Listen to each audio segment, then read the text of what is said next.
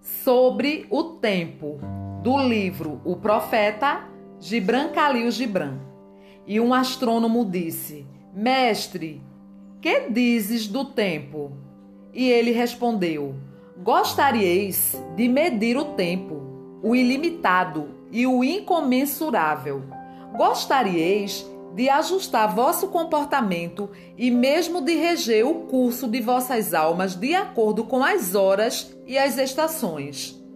Do tempo, gostaríeis de fazer um rio, na margem do qual vós sentaríeis para observar correr as águas. Contudo, o que em vós escapa ao tempo, sabe que a vida também escapa ao tempo, e sabe que ontem é apenas a recordação de hoje e amanhã o sonho de hoje.